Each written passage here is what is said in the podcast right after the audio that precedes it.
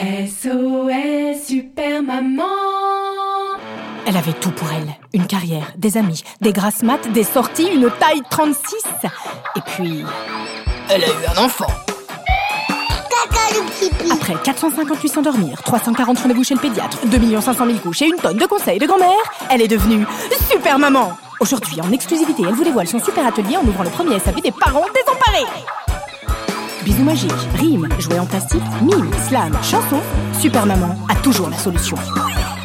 Alors, que vous soyez un super papa, une super maman, une super tata, un super enfant, une super nounou ou un super doudou, le One Maman Show est pour vous.